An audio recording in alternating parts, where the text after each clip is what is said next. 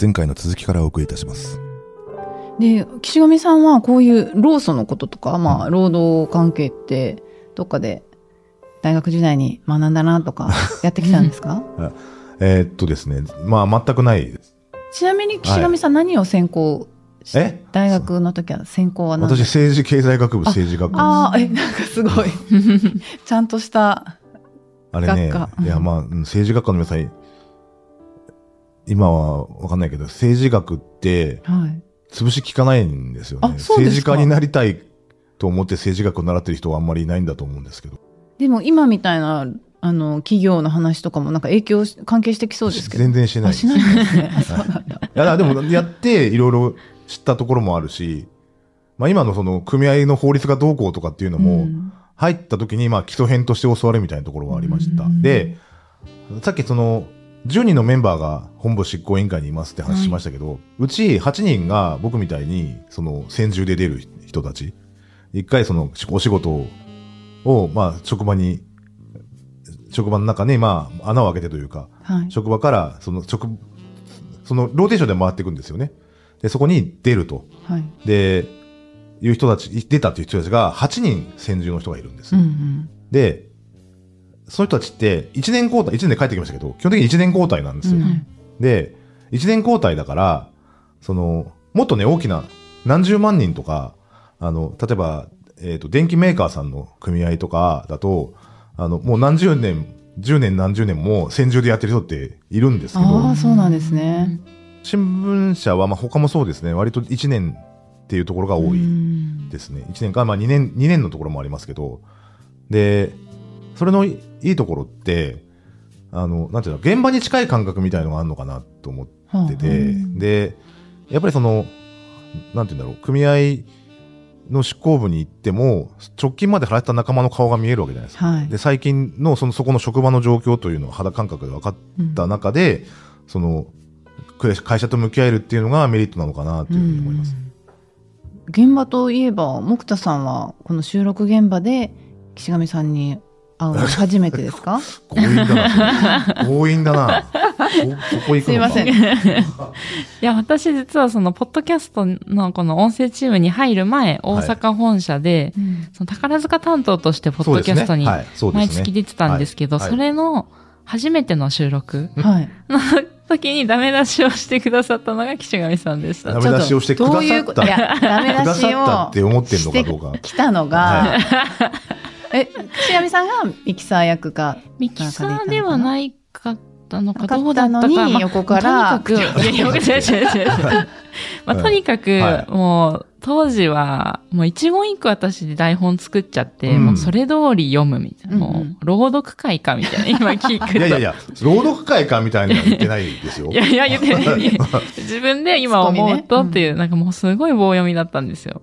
なんかそうじゃなくて、もうちょっとこう掛け合いというか、自然におしゃべりした方がいいですよっていうのを教えていただいて、確か撮り直したのか、か、次の、まあ、もう今月はしょうがないから、来月から頑張ろうだったか。なんかまあ来月から頑張ろうでしょ。今月はしょうがないっていうには言ってない。ごめんなさい、ちょっといろいろ厳しい言いな。方があれですけどね、もう、もうちょっと名誉の 問題。実際にお、あのお教えていただいたのは、だから棒読みじゃなくて、もうちょっと生き生きと、あの、そんな台本読まずに、その場で、あの、おしゃべりをするといいよっていうことをえー教えてもらいました。結構ね、そこ、脱線につけようとですね、はい。あの、私2年間テレビ局に行ってましたと。うんええ記者でやってた時に、その解説する役で出まくってた時期があったんですよ。うんああ、でその時に ABC テレビに今もう出てますもんね、交代で。あ、ABC にも出てるし、はい他の地方のテレビ局にも出てて、あで私、静岡のテレビ局に出てたんですけど、あはい。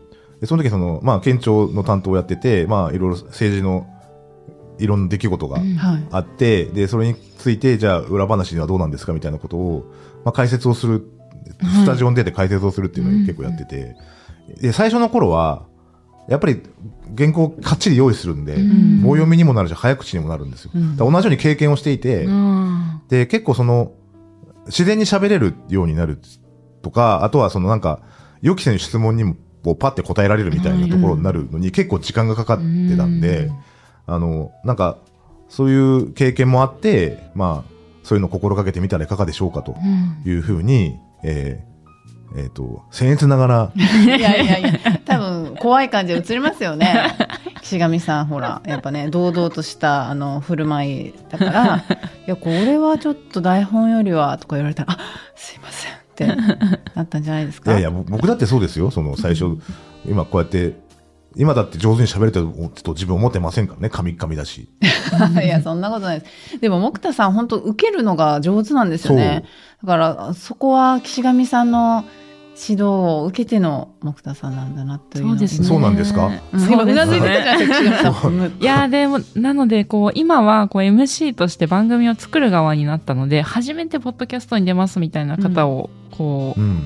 う、にお出演依頼することが多くって、まあ、その時は本当、岸上さんに教えていただいたことをそのまま、あ、本当ですか。あの、台本を作りすぎると棒読みになっちゃうから、あの、この場の会話楽しみましょうみたいな感じで。うんだって今用意してること3割ぐらいも喋ってないですもんだって。あ、そうですか。はい。すいません。進進行行がに。今、ダメ出しが出ておりますよ。で、まあ当然ですね、岸上さん。はい。まあ1年ね、この、まあ労働組合法とか協約とかいろいろまあ大変だったとは思うんですけれども、そんな中でも朝ポキは聞いててくださったのかなと思うんですけど、どうですか？印象に残った番組エピソードありますか？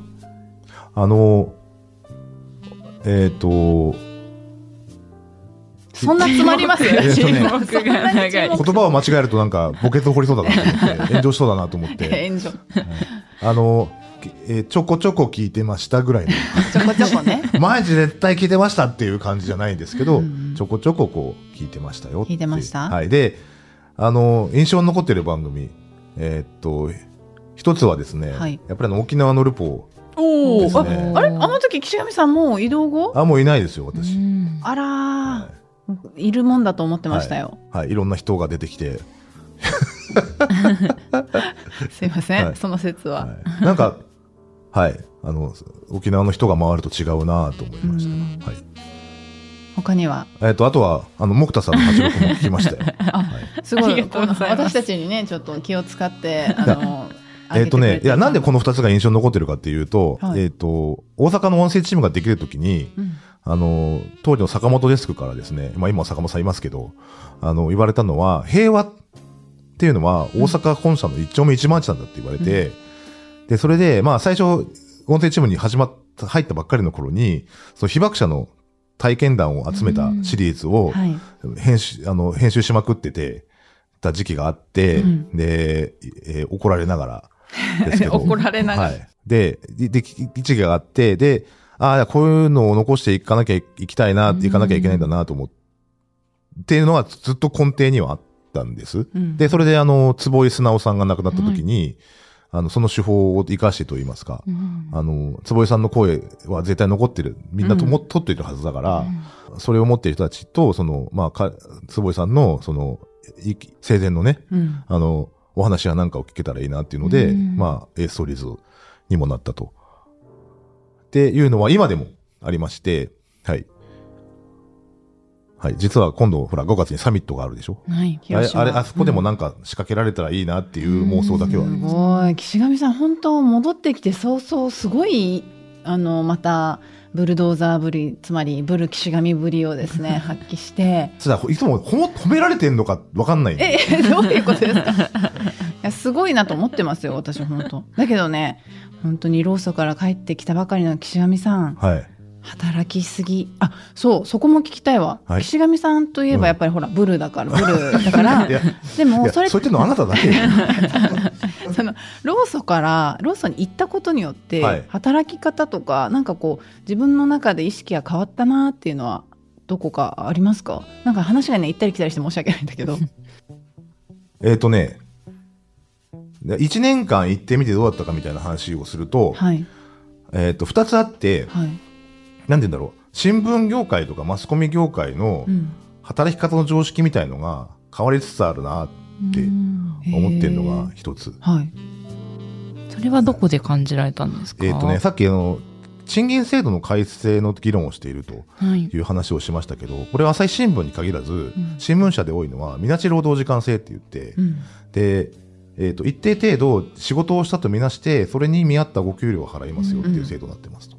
で、えっ、と、我々その、残業しても1時間あたりいくらっていう基準外賃金じゃないじゃないですか。そうですね。で、えーっと、それで、だ暖房働いてもははお同じだし、うんちょちょっとしか働けなくても同じだしっていうので、ある種その、まあ安心して働ける一方で、働いてないやつと働いてるやつとで差が出ないっうんていう給料制度でした。だからみんな働いてますけどね、働いてる人が多いと思うんですけど、まあその中でもその、まあやっぱり、えーちょっとパフォーマンスのひ良くない人とかもいらっしゃると思うんですけど、まあそういう人たちとも同じ給料だったっていうことで、ちょっと不公平だっていう声もうんあったりとかしてて、で、でもあれ、それそれってしょうがないんですよ。記者さんって仕事とプライベートの線引きって難しいじゃないですか。難しいですね。うんだからどこまでが仕事で、どこまでが仕事じゃないのかっていうのを、あの、きっちりと決める習慣もなければ、マインドもなければ、うんむその実際に難しければっていうので、なかなかそれでか1時間、2時間でカウントをするのが難しいのが記者っていう仕事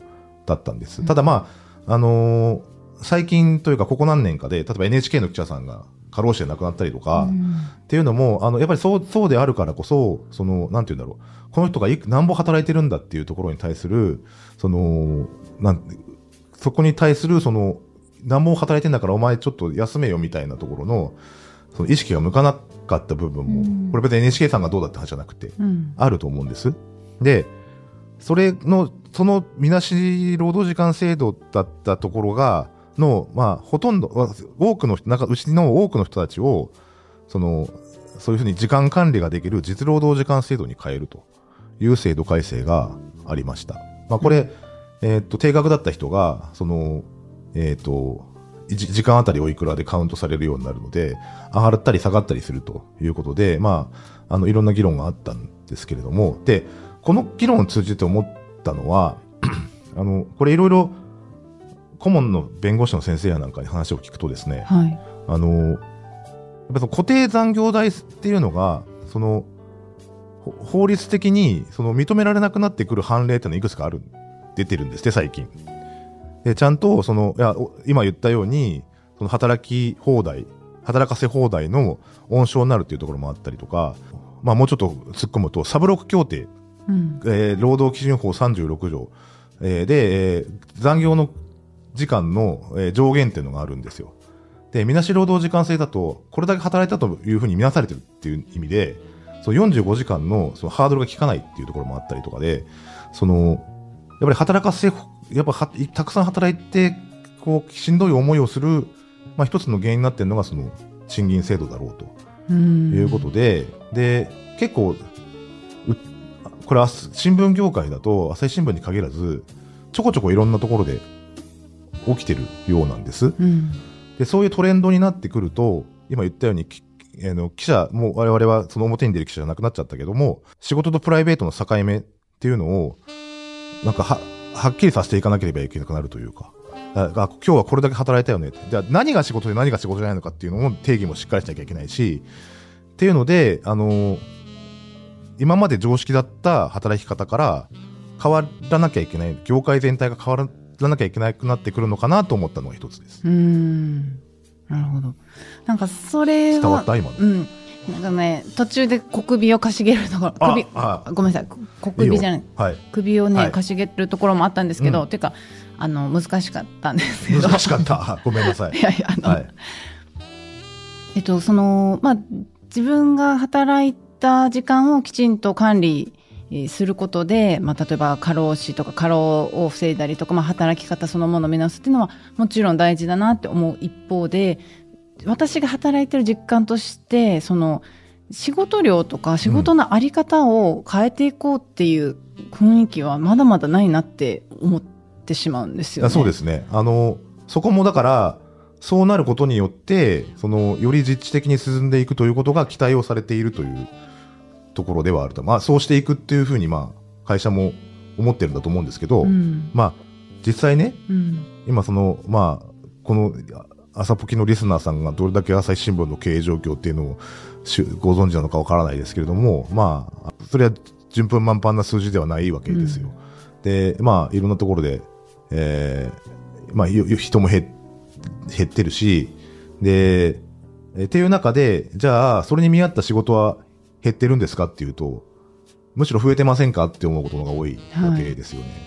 そこのその、我々も、そら、新聞とかデジタルとかやってるだけじゃなくて、こういうポッドキャストももやったりとかですね、そのプラスアルファで、えー、やってる仕事が増えていると。はい。いう中で、その、働きすぎにならないように、えー会社側、えー直の部長であるとかデスクであるとかもそうだし、えー自分自身もそうだしっていうのを、ちゃんと、こう、気を配るというか、ちゃんと心に留めて、えーここ今日は何時間働きましたよとかっていうのを、えー記録をしていくっていう習慣をつけるために、その残業代と紐づいている制度の方が望ましいのではないかということですね。うん多分こういった動きは業界内に広がっている、実際にちょこちょこ広がっていると思うし、あの、広がっていくんじゃないのかなと思いました。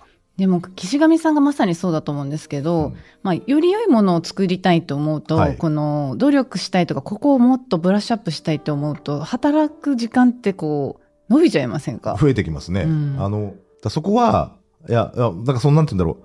まだね、仕事を入れる入れないのさじ加減ですごい難しくて、うん。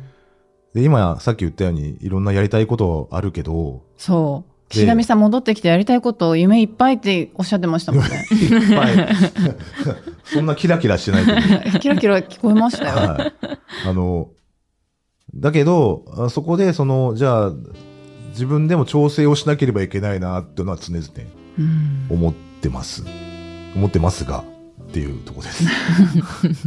でそれが一つではい他にはいもう一個、は、あのーこれね、組合に出る前に送り出してくれた上司がいたんですね。うんはいそれともその、かつて、その、組合の執行部の経験をした人なので、頑張って、今年大変だと思う頑張っといてって言われて、で、1年経って、その人とまた再会をして、まあちょっとお食事をしたんです。はい、言われたのが、大人になったなって言われましえー、どこを今まで、いや、それね、うん。それをね、その、自分の目上の人とに聞いてみたいと思ったんだけど、はい、そのその人と喋るつもりだったんだけど、今日いないので、あえあの大人になったなって言ったのはそのその人じゃないよ。その人じゃなくて。ごめんなさいね、わかんなくて。うん、はい。わかりづらいです、はい、ちょっとやめましょう。やめましょう。突あ然やめるんです、か、自由すぎるでしょ岸上さん。な、だから、な、一年やってて、はい。何をするにも、相手には立場っていうものがあって、それは会社の偉い人もそうだし、あの、えっ、と、そう組合の皆さんもそうだし、それは会社の皆さんは会社を背負って会社を良くしていきたいと思っている立場が終わりになると。うんうんで、組合員の皆さんはやっぱり家族を背負って給料を稼いでっていう、えー立場があると。で、そういった立場を、えっ、と、きちんと想像力を巡らせて、うんえー尊重してことを進めていかなければいけないなと思ってて、まあ会社と向き合ったからといって、いきなり喧嘩腰かっていうとそんなことはないわけで、で、えっと、まあ、会社がなんでこ考えて、などう考えてっていうところのことにも想像力を巡らせるようになったし、うん。組合員の皆さん、組合員の皆さんで、本当にその、さっきも言ったように本業が忙しくなってる中で、いろいろ組合活動にもご協力いただいてるわけですよ。はい。でそういうところにも思い至るようになったし、なんかね、いろんな人に、こう、あの、ありがとうございますとか、あの、す申し訳ございませんとかっていう気持ちがへえふ増えたというか、なんか思わぬ効果っていう感じですねあの、それが大人になったっていうことなのかなって解釈してます。なるほど。えー、深い、そうか。という岸上さんがね、ローソに行って変わった2つの考え方はい。ということなんですが、はい。復帰してはい。どうしますか？どうしましょうね。何しだあのいっね、ぱいあったじゃないですか、岸上さんやりたいことね。あのね、いや、なんかね、さっきも言ったかもしれないけど、あの、いなくなってる間に、うん。あの、若い喋り手さんがいっぱい出てきて、はい皆さんすごい上手に流暢に喋ってて、番組として成立をしていると、はい。えっ、と、グリスナーさんからの反響もあると、はい。オンラインイベントもやって、うんうんうんね、その、すごい僕のいない間に、あの、なんか全く違う世界になってしまったな、僕の出る幕はないなと思ったんです。はい。削れおじさんとかいるし、ありますね。うん、なんかこん、なんか寸劇みたいなのやったやってるやってるしなんか俺戻るとこないなと思ってたんです。だから、その、戻るのが近づいてきた時に、はい。あの、中島信也さんとまあちょっと別件で、あの、やりとりすることがあって、うん。私の待望論ってありますかねちょっと待ってくださいよ。そんなステレートに中島さんに聞いたんですか？あ、そう、そう。すごいですね。私中島さんに聞いて中島さんがないっていうことはないとは思うんだけど。中島さんいや結構ほらドライナーから。あ、そっか。いやどうなんすかねどうですねラッキーにしもあらずってところじゃないですか みたいな。あそれをなんか、中島さん、こう、中島さんが思ってるところで返してくれてたらいいんだけど、うんわざわざそのミーティングの中で、うんあの、聞いたんですって。聞いて、聞いてたんですって。そうでしたっけ？いや私記憶にない。聞い聞いたのか？聞いて。聞いたのかわかんないけど、は要はほ他の人に、岸上が待望論あるのか心配してるぞみたいなことを、なんか言ってた気がする。ううんん。そんな恥ずかしいこと言わないでくれって思う。で中島さんからの返信はどう来たんですか？お返事は。あ、もちろんですよ。あ、ミーティングでも聞きましたけど、みたいなことで帰ってきて、あの、はい、お待ちしてますよ、みたいなふうに言われました。なるほど。はいや、でもリスナーさんからも本当にツイッターのコミュニティの方で、いここでねコミュニティに来いたや、それ泣いちゃうパターンに。久保和恵さんから。はい。岸上さん声にならない。お帰りなさいませ。ワーンワーンっていう、こう泣いてる絵文字。ありがとうございます。大感激ですよ。顔見たら普通のおじさんですけどね。い、や、というね、はいお便り来てますよ。どうどうですか？岸あ。ありがたいです。本当に。あの、出る前にも言ったんですけど、あの、えっ、と、自分が別に喋ることに対するむしろ苦手意識の方が強かったというところで、あのーやってこれたのは、そういった声をいただけるというところに尽きるというふうに思っておりまして、まあ、これからも、えーご愛聴のほどよろしくお願いしますと。はい。いうところです。はい。よろしくお願いします。はい声のファンだと言ってくれてた。そうです、そうです。そうです岸上ボイスのはいはいファン。だから、あの、声がですね、なんかガラガラになったりしないようにですね、あの、お酒とかタバコとか控えようかなと思います。えっ、と他にも岸上さんがコミュニティであのもう復帰しますっていう、はいあの挨拶をした時にはい返信があって、はい岸上さん本当に復帰した。また北斗の剣談義よろしくお願いし北ます。斗の剣談義、そんなにした、しましたよ岸上さんあの人生の機微は北斗の剣が教えてくれたっていう名言残したじゃないですか。いや、本当自分が喋ったこと、忘れてたことリスナーさん覚えてくださってたりするんで。嬉しいですよね。お帰りなさい待ってましたっていう声もあります。どうしましょうこの声に応えて。け北斗の剣の回、うん。やります？聞きたいいや私はねできない。私もできないですね。できる人いないよね、多分。誰かな？同じ世代って言ってもいるかな、神田さん興味なさそうだしな。そう藤田さん。あ、藤田さん好きそうか。もしれな。い。うんもしね。もそうですね。でできればまた北斗の剣談義でいいんですか？北斗の剣談義だけで やっていくよって今日1回目ですからねあ、まあさっき言ったように、その、まあ、例えばへ平和ですよね。一番大きな平和だと思います。そのサミットがある広島の話であるとかですね。あのーはい。やっぱ大阪本社の一丁目一番地は、えー平和であるというところは、まあ、大事にしていきたいなと思いますっていうのと、まあ、そうですね。まあ、いろいろ仕掛けようと思ってますんで、うん。あの、また言えるようになったら喋ります。はい。ありがとうございます、はい。岸上さん他に言っておきたいことありますか？あの、さっき言ったように大人になったんだって言われて、うん。あの、本当に多方面に気を配って頭を下げる一年だったなと思ってますして、で、それは、あの、なんていうんだろう、組合に行かなかったら出会わなかったであろう仲間もいっぱいいますので、うん。まあそういった人脈を活かして、またこういった番組作りに、その、をね、こう盛り上げていけたらなというか、あの、また違った、その、朝日新聞の一面を皆さんにお聞かせできたらなというふうに思ってます。ってな感じでどうでしょうか。楽しみにしてはい。まいりたいと思います、はい。ということで今日の楽屋裏は岸上さんでした、はい。ありがとうございました。ありがとうございます。朝日新聞ポッドキャスト楽屋裏では皆様からのトークテーマを募集しております概要欄のフォームからどしどしお寄せください。